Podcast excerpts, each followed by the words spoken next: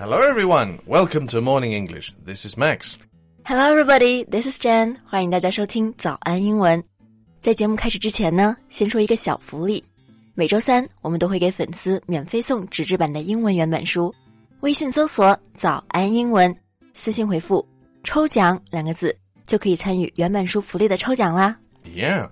We have carefully picked out these English novels. They are very, very good materials for learning English. If you can persist in reading one book, you will surely be able to speak English at a higher level. So, go to the WeChat official account for the lottery right now. Good luck to you all. So Max, what's new with you recently? Well, actually, quite a lot. I've been going for more walks after work, mm, drinking less, watching less TV. Nice. How about you? What's new with you? Well, I just bought some tickets to go to see four different shows next month, so I'm super looking forward to that.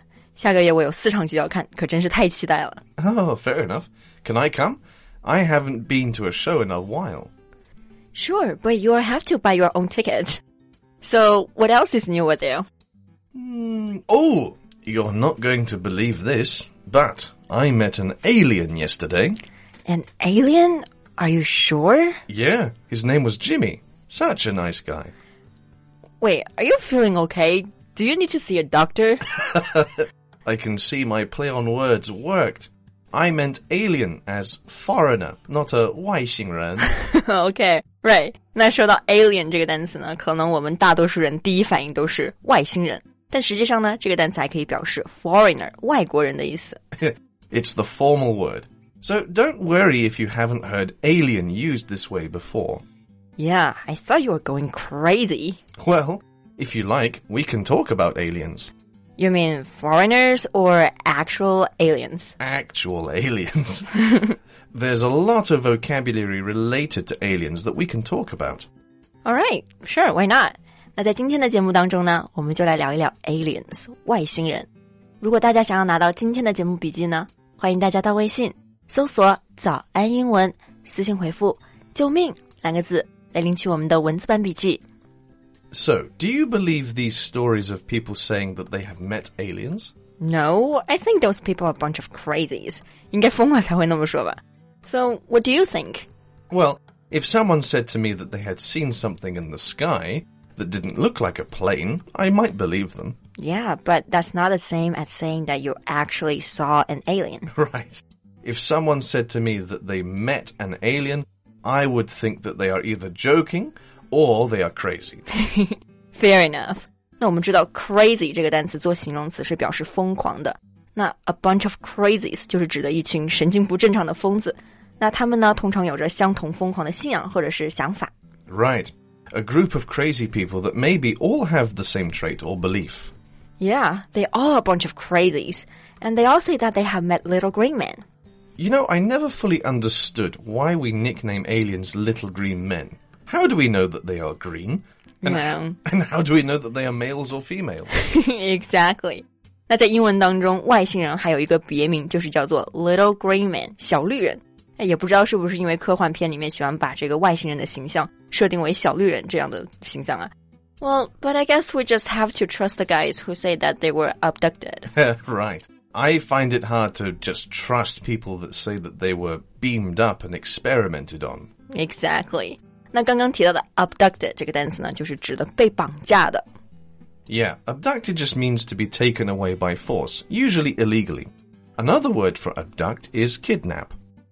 Yeah, a bad person abducted a rich man's son. Really? When? Where? Who? Calm down. It's just an example.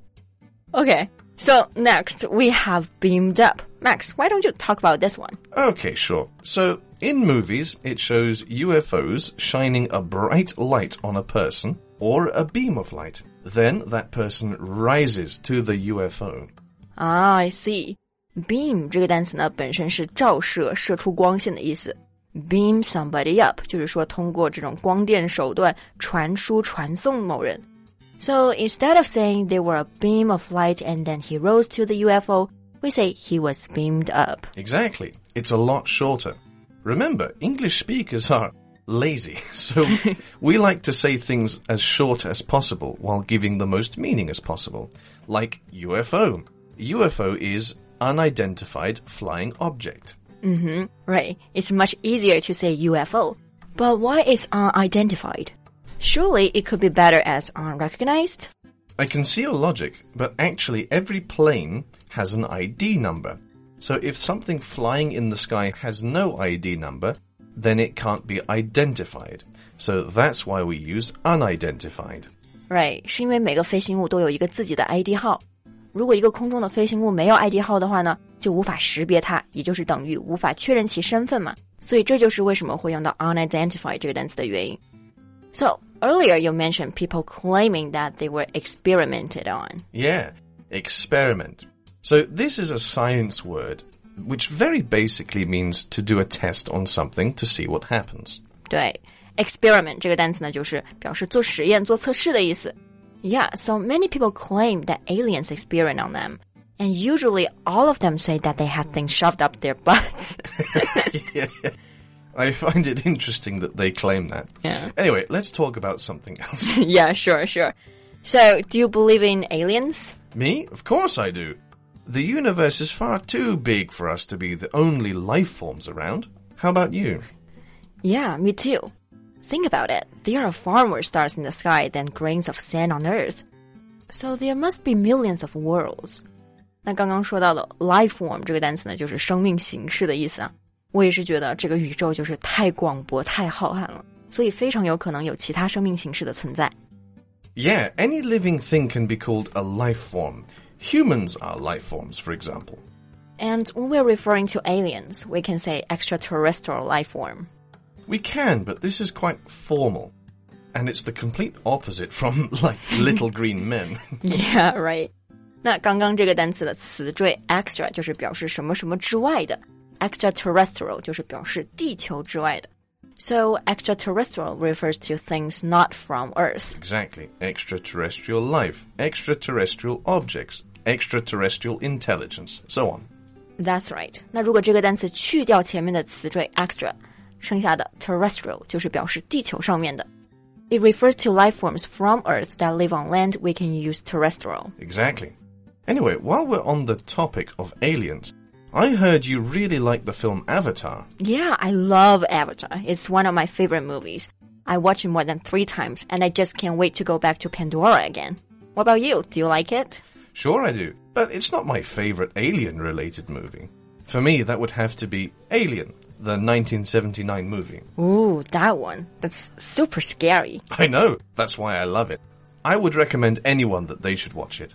It was the first movie where aliens were more like monsters. Bone chilling stuff. Bone chilling 就是表示让人害怕到毛骨悚然的。Well, you know, it's not my type of movie. Oh, yeah, fair enough. Mm. You know, we can apply bone chilling to anything that's scary. Or very, very scary. yeah. I didn't know you like bone chilling movies. Well, not always, but for some reason, I really like the movie Alien. Fair enough. I'll stick to Avatar anyway. Thinking about it, I might watch it now. You do that. 那在节目的最后呢，再告诉大家一个好消息。最近我们还有一个早安英文会员的免费体验活动，就是把我们价值九千九百八十元的会员课免费开放给大家。 yeah, at the same time, we will have a study group to supervise your study. Our founder, Alan, will also be in the group to give you guidance only for seven days. This minicamp is especially suitable for students who really want to improve their English. 对，现在名额只有两百个，想要免费报名体验的，赶紧微信搜索“早安英文”公众号，回复数字八八八就可以加入啦。 So, thank you so much for listening. This is Max. This is Jen. See you next time. Bye. Bye.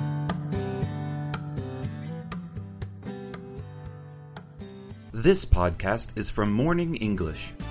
学口语就来早安英文。